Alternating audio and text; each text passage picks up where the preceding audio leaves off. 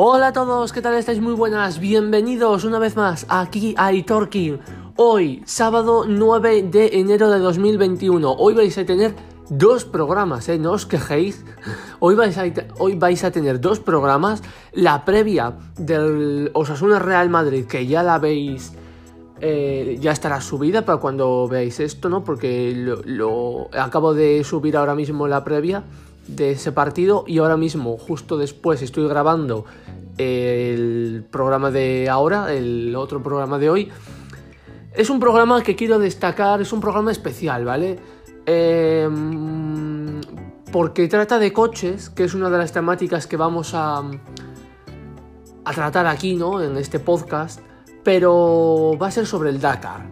Y el Dakar es algo especial, no es como una carrera regular sobre, o sea, no es como una Fórmula 1, ¿no? Que es regular y es todo el año. El Dakar es un, 15 días de enero y ya está. O sea que yo lo considero especial y por tanto lo voy a poner en el programa, eh, en la sección de, extras. Le voy a poner como un extra, más que como un programa regular, por así decirlo. Eh, llevamos una, una, semana de competición, vamos a analizar cómo van los españoles de coches, motos y side by side no me voy a detener mucho más en otras categorías porque no quiero que se me haga más largo.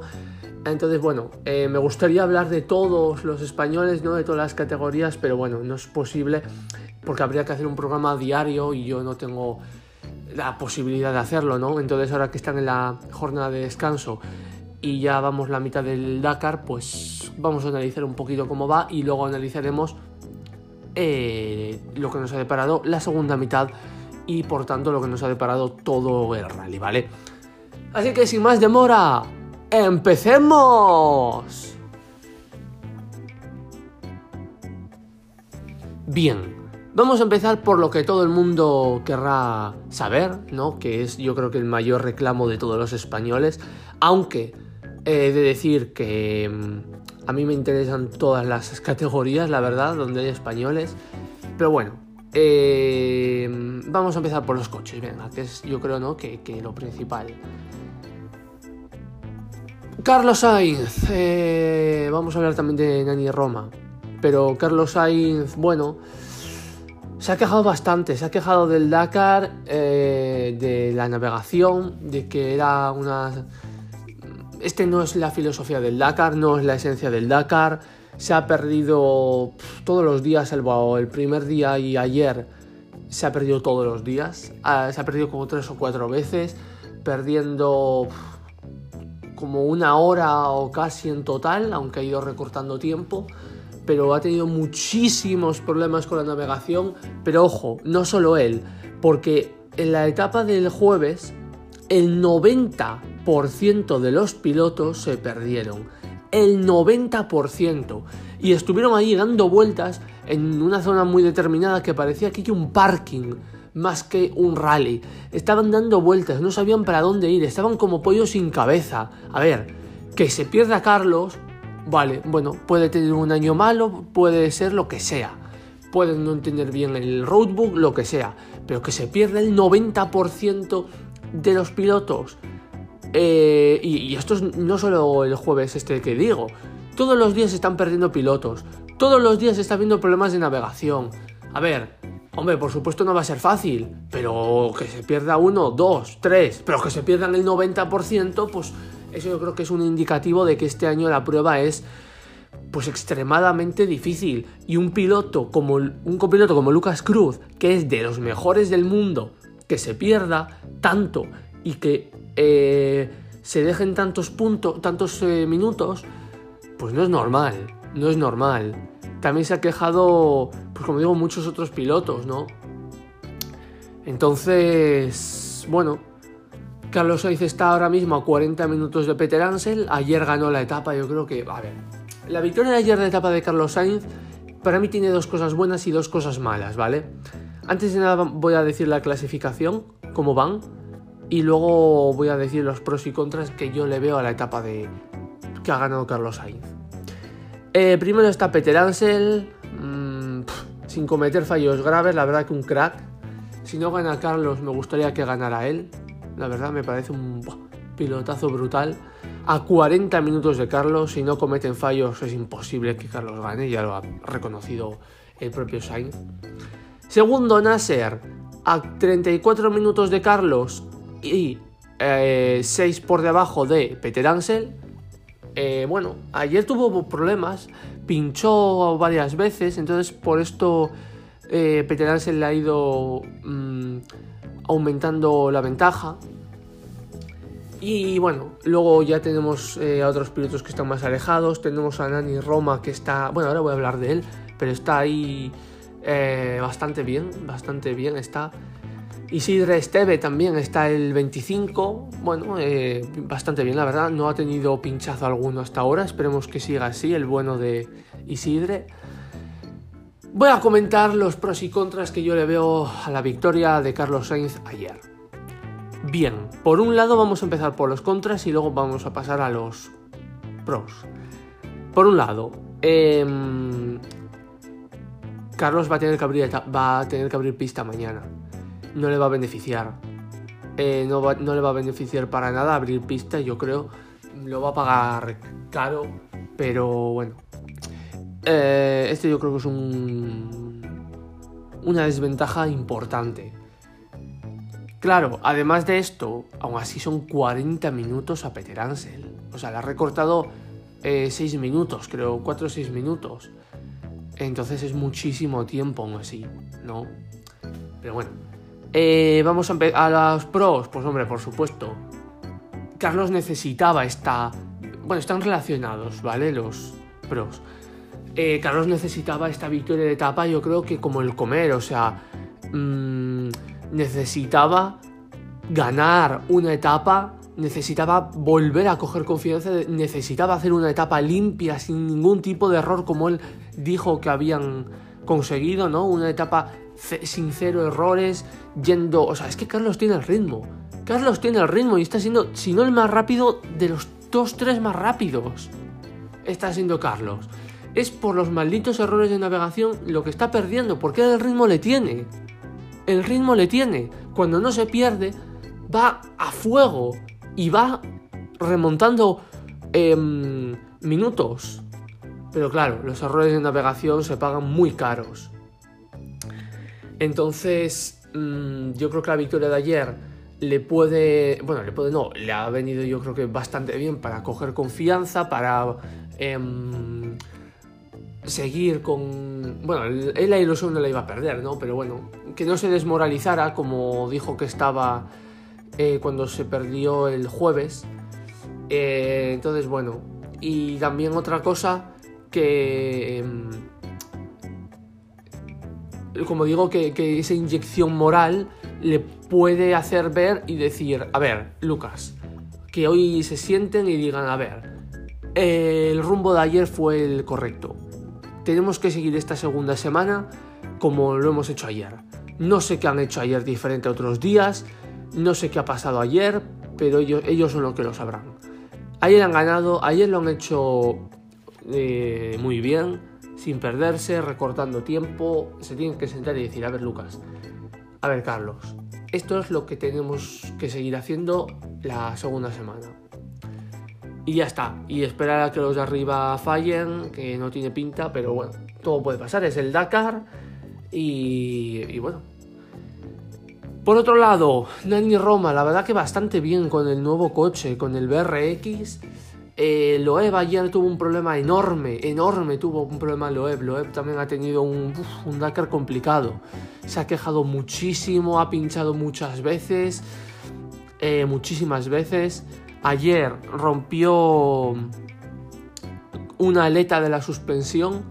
Eh, eran las 10 de la 11 de la noche hora española y todavía seguía en pista bueno, en pista, en el tramo, para que os hagáis una idea, estuvo parado mucho tiempo. Mm, ha perdido, por supuesto, cualquier opción, ¿no? Pero Nani Roma y Loeb son compañeros de equipo. Y este equipo es la primera vez que llega al Dakar. Entonces, yo creo que es importante saber si la rotura de esta pieza de la suspensión de Loeb ha sido fortuita, es decir, que se ha dado con una piedra o con lo que sea, o que ha sido que la pieza se ha roto eh, sin, sin que haya ningún causante, es decir, que se haya roto sola, por así decirlo. Entonces, si es sexto segundo, ahí ya sí que es un problema. Porque el coche hasta ahora no había tenido ningún problema mecánico, ni el de Loeb ni el de Nani. Y si se dictamina y se averigua que ha sido por un error de la pieza, bueno, mmm, hay que ver, ¿no? Hay que ver. El coche es nuevo, como digo, está funcionando muy bien. Lo de Loeb de ayer, veremos a ver si es una, una piedra, un bache, no sé, cualquier cosa. Porque es que el coche de Nani está funcionando de maravilla. Entonces, aunque Loeb no, no tenga ninguna opción ni de acercarse siquiera, mmm, al equipo le, beneficia que ambos coches sigan en la carrera para ver cómo evolucionan, ¿no? Porque mejor ven, ver cómo evolucionan dos coches que cómo evoluciona un coche solo, ¿no? Entonces, eh, así tienen a los dos coches del equipo y así pueden eh, ver mejor su rendimiento. Eh, así quedan entonces los coches. Mis expectativas para esta segunda semana pues bueno, esperemos que Nani siga ahí, ¿no? Que el coche no le dé problemas, está funcionando bastante bien, que mmm, pueda recortar alguna posición, bueno, que no tenga ningún problema. El, objetivo yo creo que de este primer año del BRX es seguir ahí, es no abandonar y es un coche que pinta bien, ¿eh? pinta bien. Si terminan sin fallos es un coche que pinta muy bien, así que bueno. Y si eres Teve, pues a ver si quiere llegar a alguna a ver si puede aumentar alguna posición. Y luego Carlos, Carlos, pues a ver Carlos, que no se pierda, que la buena etapa de ayer les haga entrar eh, la dinámica y seguir ese rumbo y que los de arriba fallen, porque es que aunque Carlos lo haga muy bien, no va a recortar 40, 40 minutos, por muy bien que lo haga. Entonces tienen que fallar, tienen que fallar y veremos a ver lo que nos depara esta segunda semana. Pasamos a las motos. Bueno, en motos tenemos a Barrera. Barrera ha ganado tres etapas del, del Dakar. Eh, empezó un poco irregular. Digamos, una etapa bien, otra mal, otra bien, otra mal, otra bien. Eh, está ahí un poco, pero, pero bueno, no lo tiene, digamos, demasiado complicado porque aquí en el Dakar puede pasar de todo, ya lo hemos visto. Una etapa, en una etapa Barrera perdió 15 minutos y dijimos, buf, lo tiene complicado y luego en la etapa siguiente consiguió remontar esos 15 minutos y, hasta sacarle eh, más tiempo a su perseguidor, ¿no? Entonces todo puede pasar. Barreda eh, es un pilotazo, ha ganado tres etapas ya y lo está haciendo muy, muy, muy bien. Tiene opciones, por supuestísimo. Si estas opciones tiene Carlos, o sea, puede pasar cualquier cosa. Hasta la penúltima etapa puede pasar cualquier cosa. Entonces hay que seguir confiando en el piloto de Torreblanca y, y a ver, ¿no? A ver qué. Porque ha tenido también algún error de navegación, como han tenido también muchos otros. Pero ahí está, ahí está Joan Barreda aguantando y bueno, esperemos que, que, siga bien. Por cierto, hay que recordar una cosa y es que este año las motos solo tienen eh, un límite de neumáticos. Tienen solamente 6 neumáticos traseros para cambiar durante toda la prueba. Entonces también es un... es importante eh, el hecho de guardar bien las ruedas porque solo tiene 6 neumáticos. Por ejemplo, eh, Lorenzo Santolino, otro español, tiene también tres juegos de neumáticos gastados, creo, porque hubo fue en el segundo día, quiero recordar, que el neumático estaba bien, pero pilló una piedra y como que se rajó un poquito. Entonces, claro, ya pierdes un juego. Y aquí es un tienes que, medir muy bien el tema de los neumáticos porque no es como otros años que no tenías límite. Este año a los 6 neumáticos luego te penalizan severamente, no sé si eran 15 minutos por cada juego de neumáticos que pongas. Entonces cuidado. De momento Barrera publicó ayer un, un post, vamos, hizo ayer una publicación en Instagram y dijo que estaba bien, la moto estaba bien, los neumáticos estaban bien, él se sentía bien y seguía teniendo las mismas ganas, por supuesto, iba a luchar hasta el final. Entonces, bueno, veremos a ver lo que nos depara. Barrera seguro, seguro que sigue tirando, que no se va a rendir. lo bueno es que no sale... Ah, sí, también sale primero. Sí, sí, sale abriendo pista. Bueno, veremos a ver qué tal va. Veremos a ver qué tal le va en la última etapa. Ganaron Carlos en coches y Barreda en motos. Eh, por lo tanto, ambos tienen que abrir pista. Veremos a ver, veremos a ver qué tal qué tal le va. Y pasamos a la última categoría, Side by Side.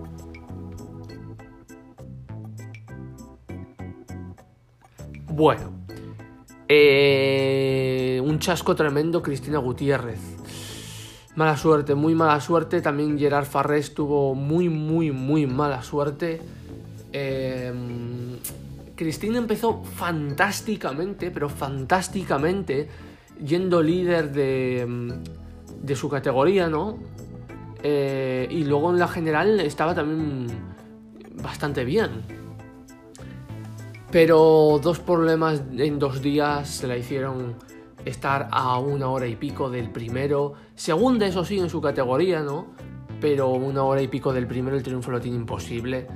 Eh, la verdad que una pena, porque lo estaba haciendo fantásticamente bien Cristina eh, y no, pudo concretar, ¿no?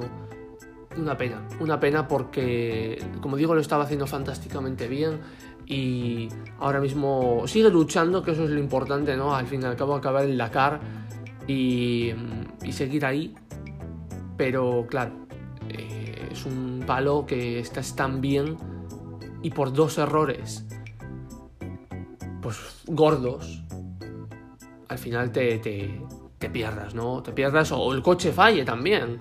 Em, entonces, claro, hay que tener... A ver, pero es que es, lo que pasa en los rallies, ¿no? Es decir, tú no sabes lo que te va a pasar, es un rally muy, muy, muy duro. Es un rally muy complicado y ganarlo es muy difícil. Pero cuando vas tan bien, pues al final tiendes un poco a decir, me da rabia, ¿no? Hombre, no es lo mismo ir, el, ir ya al 20 o el 30, que si fallas, pues bueno, pues sí, te fastidia, ¿no? Pero que no ir primera de tu, categoría y acabar segunda porque no, porque no puedes tener suerte y ya estás muy lejos, estás a una hora y pico de primero, ¿no? Pero bueno, algo, mientras no abandone, ¿no? Es lo importante. Algo parecido le ha pasado a Gerard Farrés. Eh, tuvo muchos problemas mecánicos, muchísimos problemas mecánicos. Esto estaba bastante bien, pero hubo dos días que el coche solo le dejaba pasar de, de 80, no le dejaba pasar de 80 kilómetros por hora. Un problema muy raro, pero un problema que le hizo pues perder todas sus opciones, ¿no? Entonces Gerard Farrés pues otra pena, porque claro, estaba bien y por un eso yo creo que es muy frustrante. Yo creo que no sé si es más frustrante que el coche te falle y que tú vayas bien, o sea, es decir, no te pierdas, pero el coche no de para más porque está limitado a 80 con un em, con una con un buen ritmo que tienes tú, porque como digo, no te pierdes, pero el coche no pasa de 80 tú le pisas, le pisas y el coche no va, no va, no va. No sé si es más frustrante eso o perderte. Eh, perderte. Que el coche vaya bien, funcione bien, pero que tú te pierdas. Yo creo que es más frustrante lo primero. Que no lo sé, desde mi punto de vista de aficionado, eh, yo creo que es peor que tú veas que vas bien y que el coche no da para más. Yo creo que es, es, es más frustrante, ¿no? Pero vamos, que ambas cosas también son muy duras porque el perderte también es una situación de nervios, de, mucho estrés, de decir, me estoy dejando segundos que cada segundo se multiplica por 10. El tiempo se multiplica por 10 de, la velocidad a la que va, ¿no? Porque claro, eh, no es lo mismo 5 segundos que 7 segundos. Esos 2 segundos pueden ser muy importantes. No es lo mismo un minuto que 3. Entonces, mm, hay que tener mucho temple, mucha sangre fría y mantener la calma e intentar mm, arreglar la situación lo antes posible. ¿Qué veo yo de cara a esta segunda etapa? Eh, a esta segunda parte del rally. Bueno, eh, que no tengan más problemas. Ayer Farrés ya no tuvo ese tipo de problemas, con lo que lo consiguieron arreglar. Y espero que no tengan más problemas, que lo hagan lo mejor que puedan y que asciendan alguna posición y que acaben el Dakar, tanto Cristina como Farrés, y que aún así Cristina en un segundo puesto en, el, en su categoría está fantásticamente bien. Entonces, bueno, pues señoras y señores, eh, esto es lo que nos ha deparado el programa especial Dakar. Haré otro programa, como digo, cuando termine eh, la prueba. Así que nos vemos en el próximo programa. Adiós.